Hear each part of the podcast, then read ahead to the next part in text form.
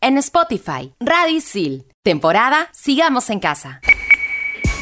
¿Sabías que le nombraron King Kong al alfajor trujillano por el estreno de King Kong, la película? Hoy en Explícame esto, edición especial bicentenario, gastronomía peruana. Bien, para terminar la clase, ¿alguna pregunta chicas y chicos? Sí, yo. ¿Es mejor el vacío de la vida o la vida eterna después de la muerte? Ajá. Yo tengo otra. ¿Vivimos en un sistema económico y social de esclavitud moderna? Ok. Si existen las realidades paralelas, ¿cómo sabemos si estamos en la realidad o la paralela? Ya. Mm. Y cuando quieres dejar de pensar en algo, ¿estás pensando en dejar de pensar en algo? ¿Qué? ¿Qué? Bueno, estoy seguro que para todo esto hay una explicación. ¿O no? Aquí empieza. Explícame esto. Por Radio Isil.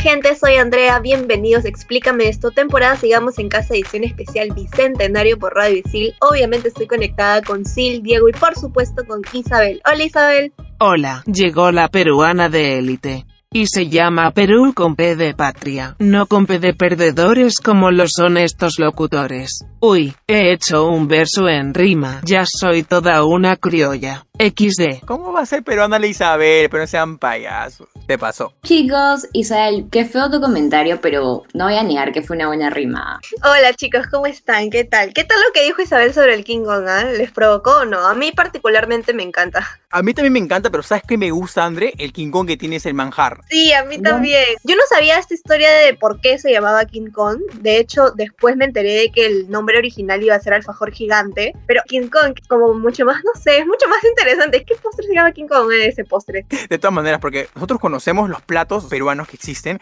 pero no conocemos la raíz del por qué se llaman así. Mira, en 1820, ¿no? Había un grupo de mujeres que se unieron para ayudar a los soldados en todo, ¿no? Hicieron una colecta y prepararon un platillo a base de papa para venderlo y salían a las a gritar así, ¿no? Por la causa, por la causa limeña. Así vendían ese plato y ahí nace el nombre de la famosa causa limeña. Y obviamente también les quiero contar de la pachamanca. O sea, todos hemos escuchado la pachamanca, pero el plato milenario es de los años 7000 u 8000 antes de Cristo, en donde nuestros antepasados cocinaban sus alimentos utilizando el horno de piedra como una especie de ritual con el que agradecían a la madre tierra por sus cosechas. Riquísimo. Y otros son los anticuchos. Esta historia es súper interesante porque en época del reinal, los esclavos africanos que llegaron junto a los españoles se alimentaban de las vísceras de las reses que estos desperdiciaban y al cocinarlos a la parrilla crearon lo que hoy en día conocemos como los anticuchos de corazón de vaca. ¿Pueden creer que no como anticuchos? Y... No sé, es que no me gusta mucho la carne. Una vez salí con un chico a comer y fuimos a comer anticuchos. Y lo normal hubiese sido que pida una porción de anticuchos. Y yo pedí anticuchos de pechuga de pollo porque no como anticuchos de carne.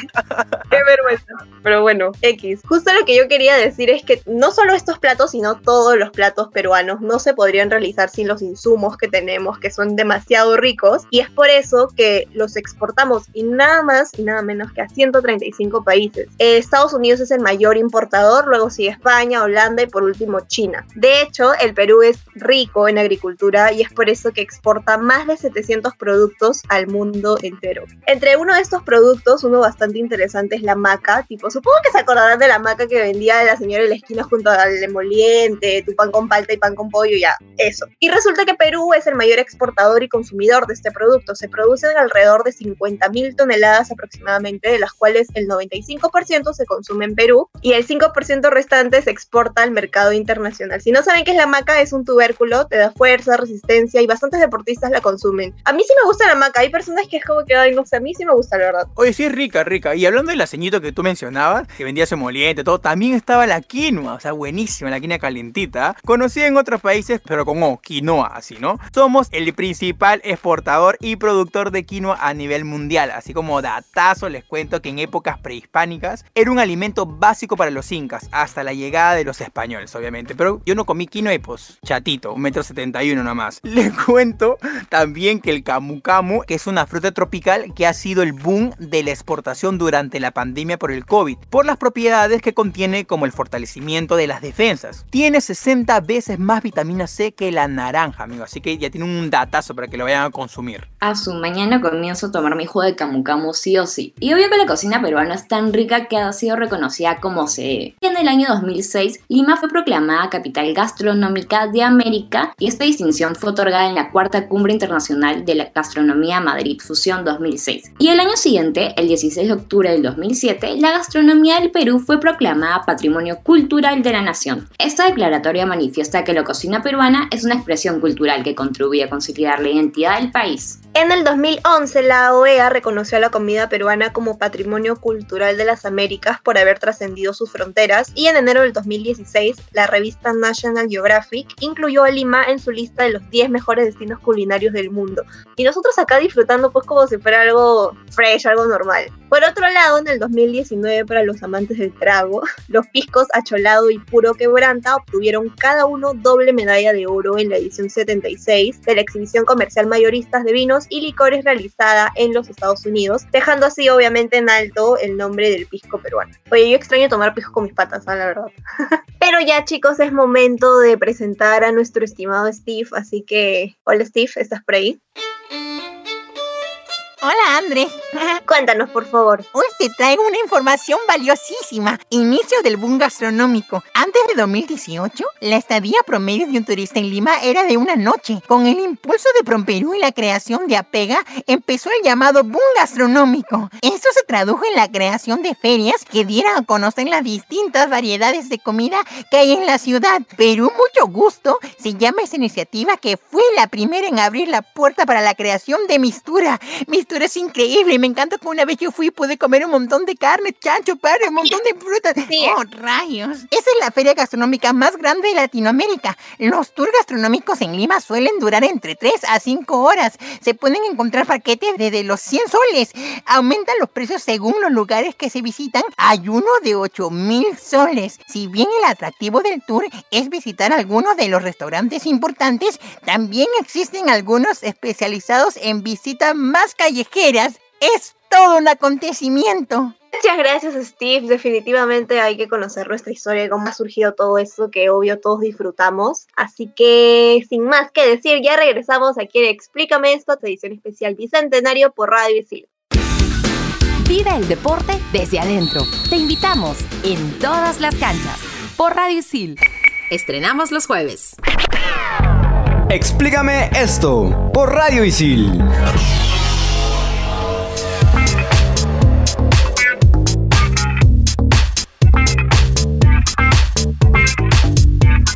Chicos, en verdad yo amo tanto la cocina peruana que no tengo uno, sino dos chefs peruanos favoritos. Hablo de Gastón Acurio y Virgilio Martínez. Ellos aparecen en la lista de los 100 mejores chefs del mundo según la revista gastronómica Le Chef. Ambos son reconocidos por difundir la gastronomía peruana. Como ustedes ya saben, amigos, amigues, amigas, yo como buena feminista del programa obviamente voy a presentar una chef mujer. Ella es Marisa Yulfo y es reconocida como la mejor banquetera del Perú por haber sido pionera en el catering en su época. Es una capaz, así que de verdad vayan a seguir sus redes, es muy buena de verdad. Y también Pedro Miguel Eschiafino destaca por resaltar los insumos amazónicos, además es asesor culinario de varios restaurantes del país. También vi una nota en 50 Best Restaurants y le hacen un documental donde él explica que es importantísimo para él conocer las tradiciones de dónde vienen los ingredientes. Me parece capísimo. Definitivamente todos los chefs peruanos son capos. Y si estás en el extranjero y extrañas la comida peruana, aquí te digo dónde comer. Empecemos con la Mar en Miami, que está en el puesto 12 en la lista de los Latin American 50 Best Restaurant. Le pertenece a Gastón Acurio y su especialidad es la comida marina. Te cuento, Sil, que también está el Central Lima de Londres, de Virgilio Martínez, y fue el primer restaurante en obtener una estrella Michelin. Si no saben qué es esta estrella, es un reconocimiento que se le otorga a restaurantes excepcionales. Deben de cumplir una serie de condiciones y son pocos los que cumplen con todos, así que es un gran reconocimiento. Oye, André, y hablando de Central, yo te cuento, como anécdota, mi cumpleaños fue a Central, pues no, cuando vi la, la cuenta casi me mato, me tiro por la ventana, pero menos mal que era mi cumple, yo no pagué nada. y es que la gastronomía peruana está en todas. Por ejemplo, en la famosa campaña de Perú Nebraska del 2011, la gastronomía estuvo presente ya que es uno de los atractivos turísticos más importantes. Gracias a la campaña se alcanzó el tercer puesto en la lista de las 10 mejores marcas país por cultura y tradición según Future Run. Además, la gastronomía también ha sido protagonista de varios comerciales de muchas marcas reconocidas y también ha aparecido en programas de Netflix como en el documental de Zac Efron con los pies en la tierra, Street Food y el show Waffles y Moche con Michelle Obama. ¿Qué es lo que más extrañan hacer antes de pandemia? Con respecto a la gastronomía, yo creo que ir a Mistura, ¿no? Fijo. Yo lo que extraño es la tía Veneno. Yo definitivamente ir a las ferias gastronómicas, como Mistura que mencionó André, o Perú Mucho Gusto, u otras con un toque fusión con la comida internacional como Bochillo. Y si a ustedes les gusta la variedad y la diversidad, está también la Feria Pacha, la cual tuvo solo una edición en el 2019 y buscaba promover talentos jóvenes. Y también el Beck Fest, que es tal cual, buscaba promover la comida peruana vegetariana. Creo que eso me hubiese interesado, ¿ah? porque yo estoy ahí en vía, entonces me hubiese gustado ir. Andrés vegana no sabía. No vegana, medio vegetariana. Sabes que a mí me encantan las hamburguesas de, de lentejitas. Uf, buenas. Tienes que probar las de garbanzos. Uf, buenasas. Hola chiquis, algo random. Díganme que les gusta la comida peruana sin decirme que les gusta la comida peruana. ¿Sabes qué? Uno cuando va a un restaurante ya no te entra más porque ya tú obviamente le pides para llevar, pues no. Yo cuando como arroz con pollo solo quedan los huesitos. Es como que, ay, sí, me gusta tal cosa, pero de esta forma. En mi casa no sé cómo me aguantan. Pero, pero paso todo lo que sea con ají. Obviamente peruano, ¿no? No, F, Andrés, ¿sabías que cuando uno come ají pica dos veces, ah? La comunidad orgullosa de ser peruana y ser feliz de haber nacido en esta hermosa tierra del sol. ¡Ay, qué hermosa canción! Estoy lista para ser la próxima Eva Illon. Pues yo sí tengo talento. No como estos locutores que creen tener talento, pero en realidad solo me dan sueño. Uy, me perdí. Les decía que la comunidad ISIL quiere saber más sobre las polémicas de la gastronomía peruana. Esa está cada día más loca.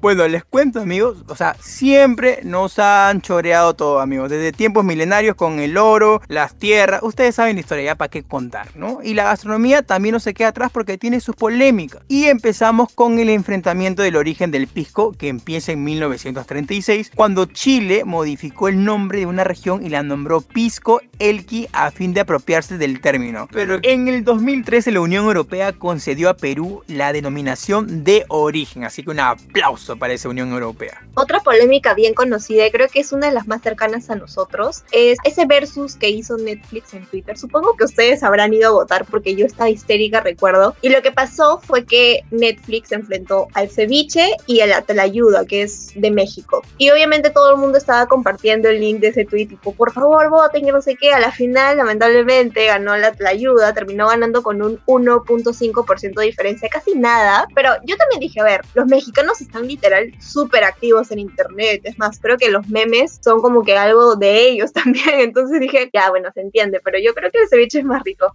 De todas maneras, pues no hay punto de comparación, pero bueno, bueno. Kylie Jenner, o sea, esta influencer, mujer billonaria, joven, vino acá al Perú a grabar uno de sus episodios de su reality, ¿no? Y le ofrecen anticucho de alpaca y pone una cara como que, o sea, como que guácala, ¿no? Cancelada acá en el Perú la Kylie Jenner. No sé, ¿ah? yo no soy influencer ni nada, pero tampoco comería anticucho de alpaca. Pero este plato tiene su historia, ¿no? Como todos los platos que conocemos aquí en el Perú. Y hablando de historia, viene André el pregonero a contarnos una leyenda con ritmo, color y sabor.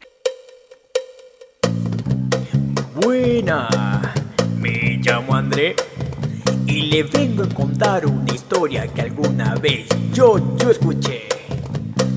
La leyenda cuenta, cuenta, los antiguos peruanos no tenían mucho alimento en sus manos, por eso se quejaban, quejaban con los dioses, elevando sus voces.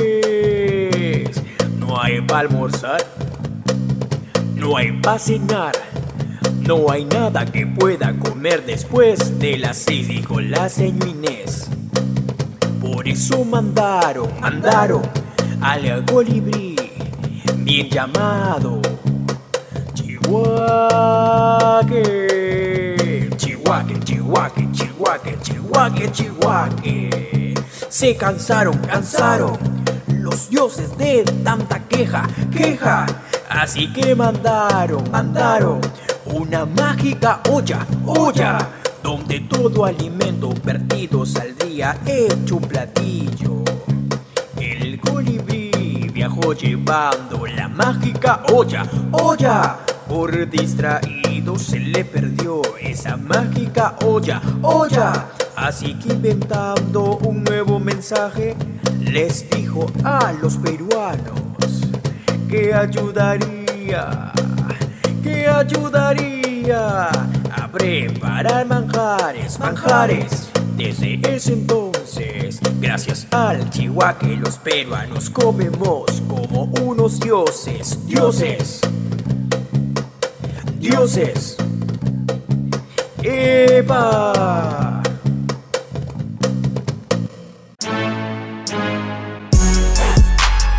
Hablamos con gente pop sobre temas top. 10 preguntas y media. Por Radio Isil. Estrenamos los jueves. Explícame esto por Radio Isil.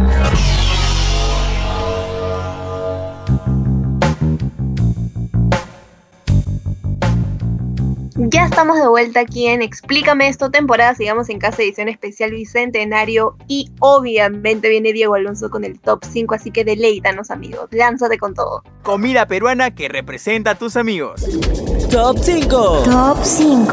Top 5. Top 5. Frijoles con seco, calientito con su carnecita tierna. Uf, buenardo. Pero ese platillo se come tempranito, ¿ah? con su anisito para la digestión, porque si te lo comes tarde, olvídate, amigo, la volada que te vas a meter. Así como tu pata el floro, que debes de agarrarlo para hacer algo en el momento, porque si te agenda, olvídate, mano, lo pierdes del planeta. Así que calentito nomás sale su salida antes que sea tarde y caiga pesado. Pucha, yo soy la que agenda, alucina. Perdón, amigos. Top 4. Caldo de gallina. Ese concentrado milagroso que asegura levantar muertos es delicioso y lleno de proteínas. Así como tu pata el chistoso que siempre te levanta el ánimo a pesar que uno está en esos días grises, viene, lo ves y todo vuelve a tener color. Por favor. Amor eterno para el caldo de gallina y para los amigos caldos de gallina. Claro que sí. los amigos caldo de gallina. Top 3. Causa rellena. Siendo honestos, ninguna lista de comida peruana está completa sin mencionar a la ya famosa causa limeña. Este plato es hecho a base de papa amarilla y su presentación por capas llama la atención. Como tu amiga la rompe corazones, falsas ilusiones, que todo el mundo se fije en ella y ella se fije en nadie. Es bella pero inalcanzable. Bueno, no voy a decir que soy yo porque si no me van a decir botada, pero soy yo. No, mentira.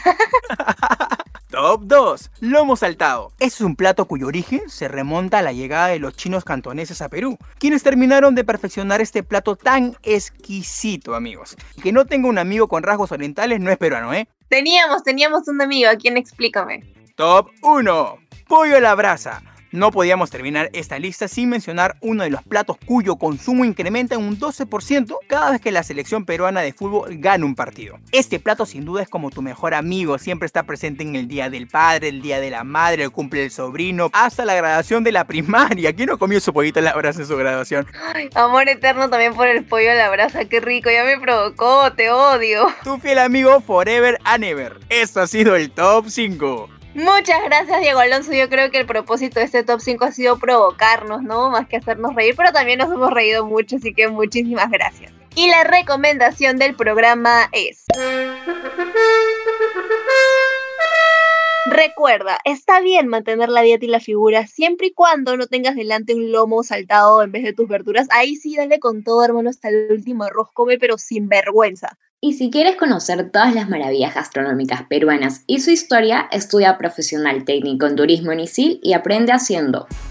Ahora, antes de irnos, como siempre, viene el datazo final y para eso está nuestra querida Lucía que debuta, así que amiga, te escuchamos todos atentamente. ¿Ustedes saben lo que son los World Travel Awards? ¿No? Si es que no lo saben, aquí se los digo. Son unos premios creados en el año 1993 para premiar los mejores destinos turísticos del mundo, que incluye, claro, la gastronomía, la hostelería y también los viajes. Y como no podía faltar, Perú se mantiene como múltiple ganador en la categoría de mejor destino culinario gracias a la relevancia de algunos restaurantes como Central o Maido. Cabe destacar también, chicos, que estos premios se entregan solamente una vez al año ¿ah? y las votaciones están abiertas a todo el mundo a través de la página oficial www.worldtravelawards.com. Así que si quieren conocer un poco más sobre este tema, los invito a chequear la web.